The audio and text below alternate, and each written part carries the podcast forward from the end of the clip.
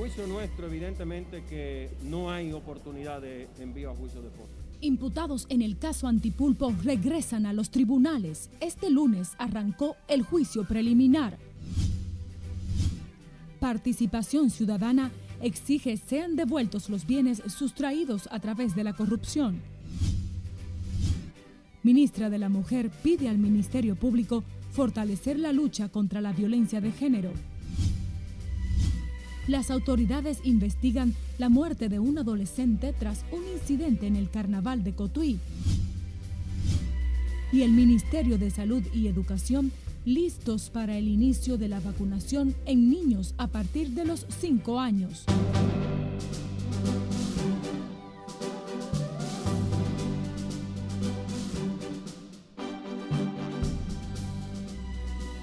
Hola, muy buenas tardes. Bienvenidos a Noticias RNN Primera Emisión. María Cristina Rodríguez les acompaña en nombre de nuestro cuerpo técnico y de producción. Reciban las más cálidas bienvenidas. A más de un año de haberse develado la operación Antipulpo, que tiene como principal imputado a los hermanos Juan Alexis y Carmen y Magalis Medina Sánchez y otras 25 personas, este lunes inició la etapa preliminar una audiencia matizada por incidentes sometidos por la defensa de los imputados. Nuestra compañera Margaret Ramírez está en directo para contarnos todos los detalles hasta este momento. Buenas tardes. Gracias, así es. Muy buenas tardes. Los hermanos Medina Sánchez y otros 25 imputados en esta operación antipulpo fueron trasladados ante el séptimo juzgado de la instrucción con el magistrado David Timoteo Peguero, quien fue apoderado de esta etapa preliminar. A juicio nuestro, evidentemente que no hay oportunidad de envío a juicio de fondo. Para la defensa de Juan Alexis Medina Sánchez y Freddy Hidalgo, el expediente que consta de más de 3.000 páginas no cuenta con los elementos necesarios para llegar a un juicio de fondo. La audiencia preliminar es un sedazo a la acusación y que incluso el juez de la instrucción es un juez negativo. Es un juez que debe evitar a, todo, a toda costa que vaya a un proceso inútil a juicio de fondo. Y en este caso yo estoy convencido de que no hay elementos suficientes para un envío a juicio. Pero sí podemos eh, adelantar de que en razón de nuestro representado, la acusación hay cierta discrepancia entre lo que se planteó en la teoría fáctica a inicio del presente proceso y lo que es la segunda teoría que propuso el órgano acusador Hoy, durante la primera audiencia, abogados de los imputados plantearon varios incidentes, entre ellos que parte de los vinculados en el caso no le habían notificado el expediente y las pruebas. Y nosotros mismos estamos solicitando medidas de intrusión que se la solicitamos en la etapa preparatoria al Ministerio Público, que no le ejecutó porque no quería ver la verdad, la objetividad en eso. Nos violó el debido proceso de contradicción en la prueba y le hemos solicitado al juez de la intrusión que tiene que ordenarla. Además de Juan Alexis y su hermana Carmen Magalis Medina Sánchez, están implicados el exdirector del FOMPER Fernando Rosa, el exdirector de la UISOE Francisco Pagán, el exministro de Salud Pública Fred Hidalgo, el excontralor general de la República Rafael Antonio Germosén, entre otras 25 personas y al menos 23 sociedades comerciales. Según la acusación, los vinculados en el caso se valieron del tráfico de influencia para establecer relaciones contractuales con instituciones del Estado a través de las cuales sustrajeron miles de millones de pesos al erario público. El magistrado deberá ponderar las pruebas presentadas por el Ministerio Público y los alegatos de la defensa para determinar si es posible ir a juicio de fondo. Es todo lo que tengo por el momento. Retorno contigo al estudio. Gracias, Margaret Ramírez, en directo. A propósito del tema, el Movimiento Cívico Participación Ciudadana exigió este lunes devolver los bienes robados a través de la corrupción a propósito del inicio del juicio preliminar del caso Antipulpo, cuya red de corrupción, según la acusación del Ministerio Público, era dirigida por Alexis Medina. También está en directo nuestra colega Lauri Lamar para contarnos más. Muy buenas tardes, Lauri que nosotros entendemos como muy bien expresa la acusación, pues vendrán eh, más eh, implicados. La coordinadora ejecutiva de Participación Ciudadana, Lady Blanco, dijo que ese organismo espera sentencias ejemplares en este caso que implica a más de 27 personas. Blanco considera, sin embargo, que por la complejidad del caso, el proceso se extenderá un largo tiempo. Para que la sociedad dominicana pueda verdaderamente hacer conciencia de los impactos y los estragos de esa corrupción y de ese caso específico, sobre todo porque evidencia cómo esa estructura mafiosa pues hizo, se hizo de lucro en, una, en un derecho tan denigrado al pueblo dominicano como el derecho a la salud.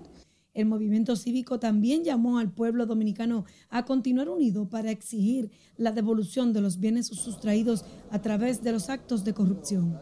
Y vamos a ver que en la medida que tengamos sentencia, pues el pueblo dominicano tenga eh, devuelto un poco, vamos a decir un poco de los robados, porque sabemos que ya hay muchos de esos bienes que fueron lamentablemente distraídos.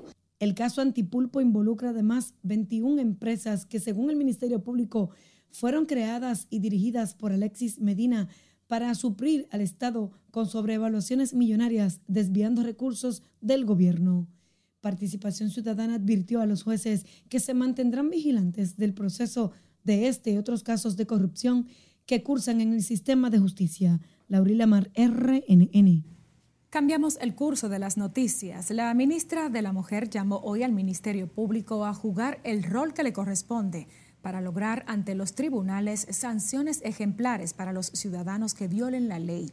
Mayra Jiménez pidió en este sentido al órgano acusador a que continúe con la acusación contra Alexis Villalona y exhortó a que no permita que quede impune este hecho de violencia contra las mujeres, como el caso de Santa Arias, quien fue agredida y dejada en el pavimento en este y en ningún caso de violencia de género e intrafamiliar, en, las violencias en sentido general puede haber impunidad. El Ministerio de la Mujer seguirá dándole acompañamiento psicológico a Santa, a su familia y ahí vamos a estar jugando el rol que corresponde.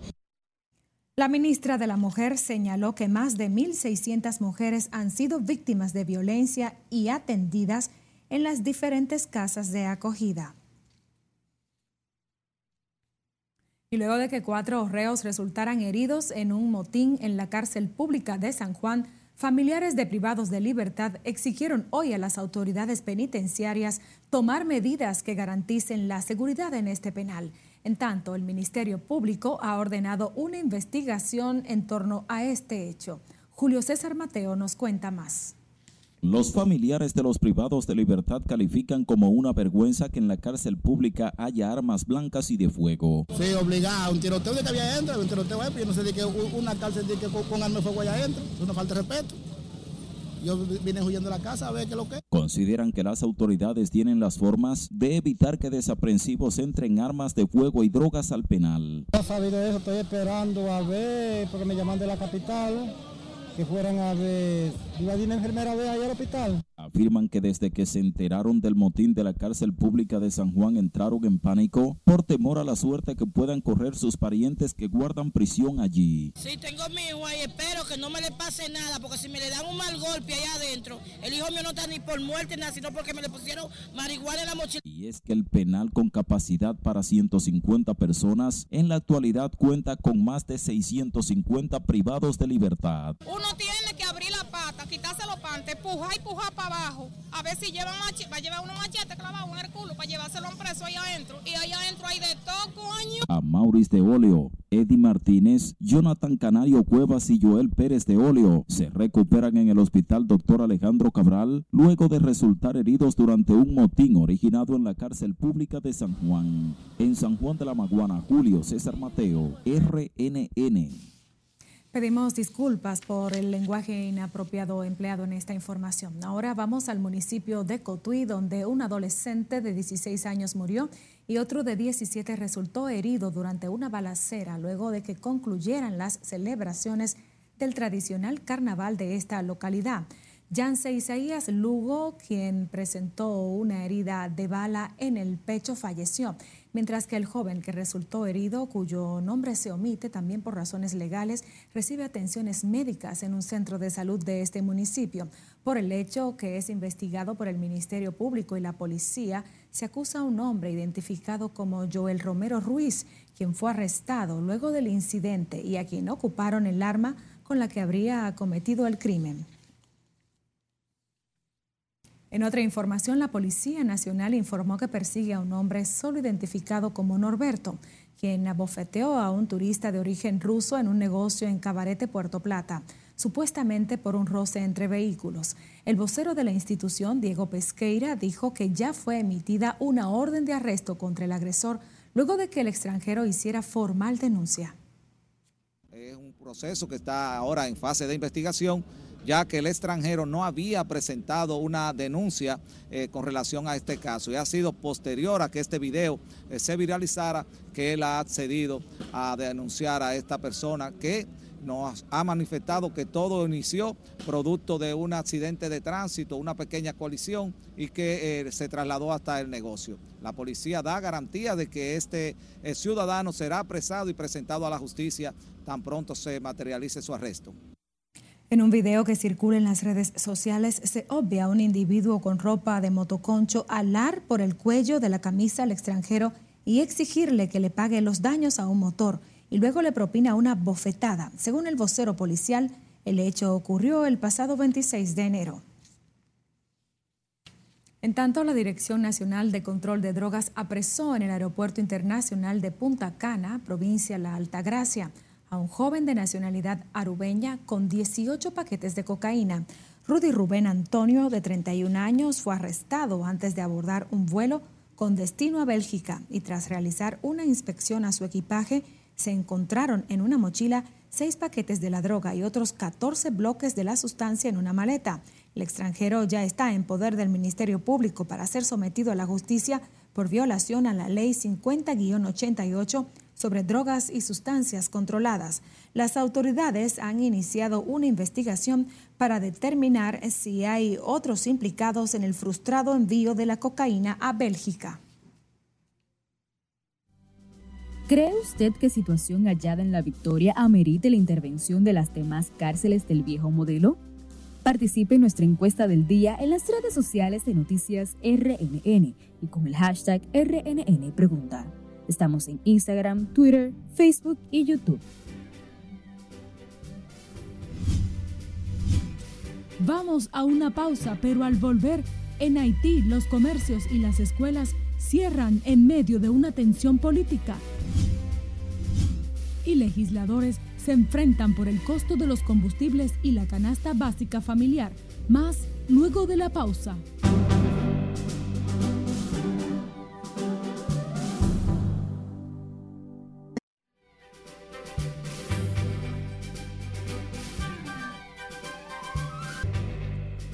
Iniciamos este bloque informativo con Costa Rica, que irá a segunda vuelta para elegir a su próximo presidente, luego de que ningún candidato obtuviera más del 40% de los votos tras los comicios celebrados en este país el domingo. Yasmín Liriano nos pone al tanto con esta y otras informaciones en el resumen internacional de RNN. El exmandatario José María Figueres y el exministro de Hacienda Rodrigo Chávez volverán a enfrentarse en el balotaje luego de que ninguno obtuviera más del 40% de los sufragios. Figueres del Partido de Liberación Nacional encabeza el conteo preliminar con el 27,3% de los votos, seguido de Chávez del Partido Progreso Social Democrático con el 16,6% de las papeletas a su favor. El primer ministro de Haití, Ariel Henry, reiteró que este lunes 7 de febrero no marcará el final de su gobierno, sino que el próximo presidente de esa nación deberá ser elegido por la población. En Puerto Rico, el número de ciudadanos sin sistema eléctrico causado por el paso de una vaguada combinada con un frente frío durante este fin de semana aumentó a 9.034, informaron hoy las autoridades. Las lluvias provocaron inundaciones en decenas de residencias y en carreteras que tuvieron que cerrarse, deslizamiento de terrenos, decenas de refugiados y que otra decena de escuelas tuviesen que ofrecer sus clases de manera virtual. Al menos cuatro personas murieron, entre ellas una niña de tres años y dos más resultaron heridas durante un atentado perpetrado por un grupo armado contra una familia en el municipio de Juchitán de Zaragoza, en México, informó la Fiscalía General del Estado de Oaxaca. El uso de la mascarilla para prevenir el contagio del coronavirus dejará de ser obligatorio al aire libre en España desde el jueves próximo, salvo en los eventos multitudinarios como los deportivos, en los que se esté de pie o cuando se pueda mantener una distancia de 1,5 metros entre personas si se permanece sentado. Y las autoridades de la ciudad china de Baise, en la región autónoma de Guangxi, anunciaron el confinamiento de esa localidad a partir de este lunes, después de que casi 100 personas dieran positivo en una prueba masiva de COVID-19, informa Global Times. En las internacionales, Yasmín Liriano. Seguimos con más del tema haitiano. Es que en Puerto Príncipe amaneció este lunes con las tiendas, la administración pública y las escuelas cerradas en un día en el que varios sectores políticos exigen al primer ministro de Haití que entregue el poder. Las calles de la capital están prácticamente vacías y muy, poco auto, muy pocos autobuses circulan y la mayoría de la población se ha quedado en casa en una jornada de incertidumbre. Este 7 de febrero es la fecha en la que debería concluir el mandato del presidente Jovenel Mois, asesinado el pasado 7 de julio, y por ello varios opositores defienden que en esta fecha caduca la legitimidad de Ariel Henry, quien fue designado por el jefe de Estado dos días antes de su muerte. Henry, quien defiende en su mandato, no está vinculado al fallecido mandatario. Tiene previsto hablar a la nación más tarde, aunque todavía no se ha confirmado la hora. En el plano local, legisladores de oposición salieron al frente al gobierno sobre el debate que ha generado en el país el costo de los combustibles y su repercusión en los productos de consumo masivo. Nelson Mateo con más. El presidente de la República, Luis Abinader, recordó que los gobiernos del PLD tuvieron la ventaja de comprar el barril del petróleo a precios blandos que les otorgaba el acuerdo con Petrocaribe. El barril de petróleo rondaba los 43 dólares el barril.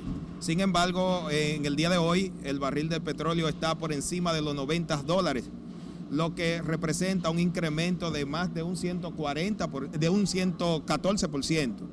Eh, esto se refleja e impacta de manera directa en el aumento de la canasta familiar. En el Congreso, algunos legisladores, sin embargo, aseguran que la inflación no es solo por la ausencia de Petrocaribe. Yo creo que en estos momentos no es hora de buscar culpables ni excusas. El gobierno dominicano lo que tiene es que buscar soluciones y alternativas a los fines de reducir el precio de los combustibles y los artículos de primera necesidad. A partir del 2015 ya no existía. Cuando hicieron la campaña en 2016 tampoco existía Petrocaribe. Cuando hicieron la campaña en 2019 y 2020 tampoco existía Petrocaribe. Los oficialistas insisten en defender el planteamiento de Luis Abinader sobre el alto costo de los carburantes. Y además que estamos atravesando por una crisis sanitaria que, también impacta de manera negativa eh, a la economía del país. En tanto, los periodistas entienden que el manejo del gobierno en nada tiene que ver con el costo del petróleo. Ya la gente dice que visitar a, a una gasolinera es visitar un lugar de lujo sin embargo, el presidente Abinader asegura que se ha visto confinado a comprar petróleo caro aún en medio de la crisis económica y sanitaria heredada. Nelson Mateo, RNN. Ahora hablemos del COVID-19. El Ministerio de Salud Pública reportó este lunes 1.044 casos nuevos de coronavirus para un total de 563.567 confirmados desde el inicio de la pandemia en territorio nacional. De acuerdo con el boletín epidemiológico número 690, el número de muertes se elevó a 4.329 con cuatro fallecimientos notificados en un día hasta ayer. La tasa de positividad diaria es de 13.96%, mientras que la correspondiente a las últimas cuatro semanas es de 20.96%, con una tasa de letalidad de 0.77%. Al día de ayer se registraron 15.143 muestras que fueron procesadas en 24 horas, en tanto que 554.590 personas se han recuperado hasta el momento. Las autoridades sanitarias y de educación se preparan para iniciar el 14 de febrero la jornada de vacunación para inocular a una población de menores entre 5 y 11 años contra la COVID-19. Vanessa Valdés tiene más detalles en directo desde el Centro Olímpico Juan Pablo Duarte. Muy buenas tardes. Bienvenida, Vanessa. Gracias. Tal y como adelantas, centros educativos, maestros y padres se preparan para dar inicio a la jornada de vacunación a los infantes a partir de la próxima semana. El contagio sería mucho menor y no, no va a haber interrupciones de clases. Directores y maestros también informaron que los estudiantes se han integrado a las clases presenciales de forma masiva. El proceso de vacunación que se va a implementar, estamos motivados para una comunicación a los grupos de WhatsApp, a los padres que vacunan, la importancia, por qué vacunar a sus hijos. La vacunación para los pequeños es preferible que estén protegidos y nosotros apoyamos 100% de que se vacunen. El director del Colegio Médico Dominicano, Senen Cava, saludó la decisión del gabinete presidencial de inocular a los infantes basado en los estudios de países desarrollados. Este es el momento de comenzar a vacunarlo masivamente en las escuelas. De manera que nosotros estamos de acuerdo y que es muy acertada la decisión de comenzarlo a hacer. Hasta el momento, el proceso de inoculación será en las escuelas públicas, las cuales deben contar con al menos 200 estudiantes. Sí, yo estoy de acuerdo. ¿Tú sabes por qué, mija? Porque los niños están más en la calle que nosotros. Padres que no, que, se oponen a que los niños se, se, se vacunen, no lo quieren. La vacuna china Sinovac será la inyección con la que se inoculará a los niños en el país tanto como los padres y los directores de estos centros, mostraron estar a favor con las medidas implementadas por el Ministerio de Educación y Salud Pública a beneficio de la salud de los infantes.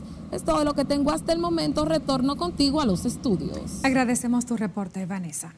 Un grupo de enfermeras y enfermeros del Hospital Luis Eduardo Aibar protestaron esta mañana frente al Palacio Nacional en reclamo del nombramiento que prometió el gobierno a cambio de que se integraran a la lucha contra la pandemia del COVID-19. Aseguran que a la jornada de trabajo contra el COVID se integraron sin medir consecuencias hasta el extremo que contaminaron a familiares, muchos de los cuales fallecieron. Estamos pidiendo, exigimos que se me entregue lo que se nos ofreció, por lo que trabajamos y por lo que hasta hoy no hemos esforzado porque COVID se ganó. Nunca cerraron sus puertas a los pacientes de este país. Siempre ha estado de cara a la pandemia.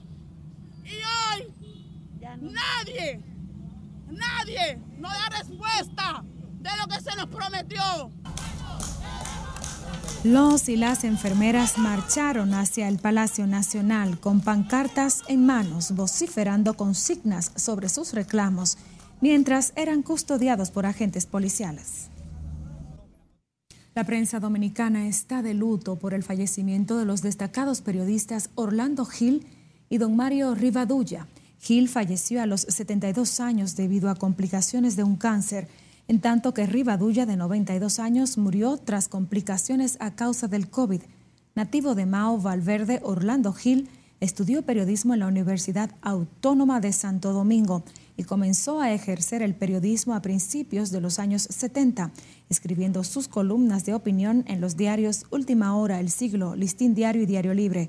El destacado periodista padecía de un cáncer de próstata desde octubre pasado, por lo cual había sido internado varias veces mientras que Mario Rivadulla, nacido en Cuba, se radicó en República Dominicana a principios de los años 70 y fue columnista editorialista de los periódicos El Nacional, El Caribe y El Siglo.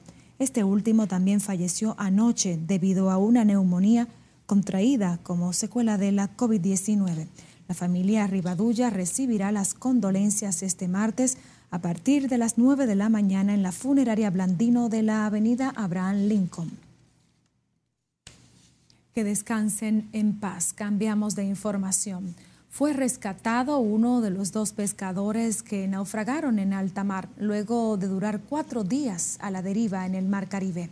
Nuestro compañero Miguel de la Rosa habló con uno de ellos en exclusiva y nos presenta la historia.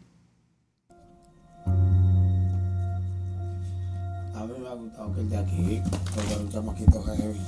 Julián Ventura Galvez es un pescador que durante cuatro días estuvo desaparecido en aguas del Mar Caribe junto a su compañero Juan Mauri Jiménez, cuyo paradero se desconoce hasta el momento.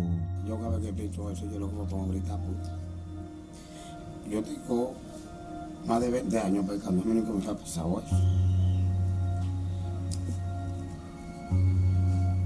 ¿Se la vida?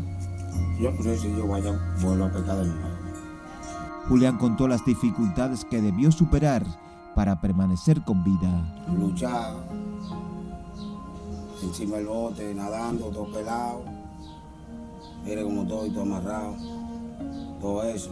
Sus compañeros no ocultaron la alegría por el rescate de Julián. Sin embargo, lamentan que Juan Amaury Jiménez no haya logrado sobrevivir.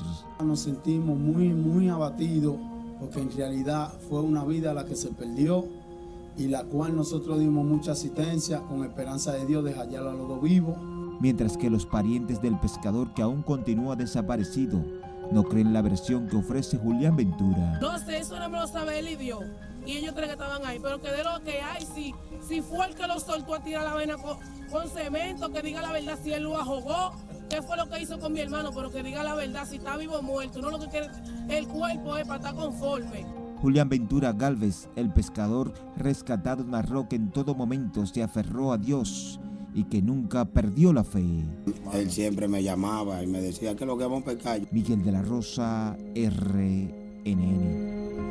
Vamos a Santiago, donde el gobierno, a través del Ministerio de Obras Públicas, dejó iniciados varias obras que incluyen canchas, parques, iglesias, entre otras demandas por años por juntas de vecinos y organizaciones barriales. El anuncio fue dado a conocer por la gobernadora de Santiago, Rosa Santos, y el director regional de Obras Públicas, Alexis Sosa. O sea que hoy la provincia de Santiago está siendo tocada por el ministro de Obra Pública, que debemos agradecerle esa gran participación y ese gran interés que tiene en esta provincia y también la diligencia del arquitecto Alexis Sosa. Lo importante es que son soluciones que vienen a beneficiar a, a las comunidades y una obra, por más pequeña que sea, cuando soluciona problemáticas puntuales, es grande. Las obras que hoy se inician tendrán un costo superior a los 25 millones de pesos. Entre ellas serán remozadas y construidas.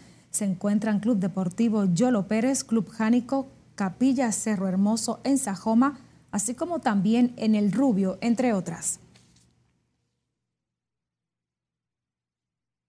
El presidente del Instituto Duartiano, Wilson Gómez, y de la Comisión Permanente de Efemérides Patrias, Juan Pablo Uribe, expresaron hoy su descontento por el desconocimiento que aún persiste en el país sobre la importancia de los símbolos patrios. Sin embargo, reconocieron que las autoridades están trabajando para corregir este problema. Y desafortunadamente un desconocimiento muy elevado. Todavía hoy eh, cotidianamente vemos escudos nacionales mal dispuestos. La situación de desconexión y, ¿por qué no?, hasta de indiferencia de algunas franjas de la población con relación al tema de la simbología patria. Pero ante esta realidad que es inocultable, se están haciendo esfuerzos reales, efectivos, verdaderos, para socializar el tema de los valores patrios, que son valores sociales y que son los valores de la familia que tenemos que fortalecer. Wilson Gómez y Juan Pablo Uribe hablaron al participar en la puesta en circulación de una emisión postal sobre la evolución del escudo nacional en la Casa de la Moneda.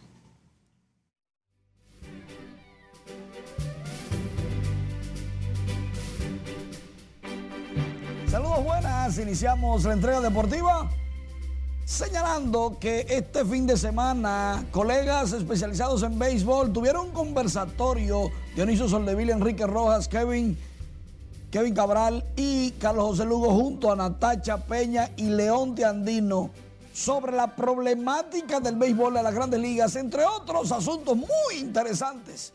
Y se dieron cita más de 50 seguidores y una veintena de periodistas. Jason Domínguez, las expectativas están creadas porque llega al minicamp de los Yankees. Recuerden, jugadores que no están en el 40 roster pueden accionar. Dicho sea de paso, una postalita de Jason Domínguez sin haber jugado en las grandes ligas, 474 mil. Y esa que le falta la mitad, 475 mil dólares. Como que los amantes de la postalita tienen dinero. Los Caimanes de Barranquilla, en el portal del Prado, un mall en Barranquilla, estuvieron disfrutando de su campeonato de Serie del Caribe. Así fue que estuvieron ellos celebrando. Dicho sea de paso, no sabía que muchos de los jugadores son músicos. Harold Ramírez, músico. Y sí, hay en la NBA Chris Duarte, que está en el Racing Star en el fin de semana del Juego de Estrellas. Logró 22.5 rebotes y 2 asistencias, pero Indiana perdió 98-85. Ahora, Chris Duarte es quinteto regular porque el estelar Chris Lever fue cambiado lamentablemente para los Pacers de Indiana a Cleveland, pero le conviene al dominicano, que es lo importante. ¿Sabías que todo esto y mucho más está en nuestras redes sociales, verdad? Claro que sí, así que a seguirla. Gracias Manuela, a ustedes también deseamos buenas tardes. Se despide María Cristina Rodríguez.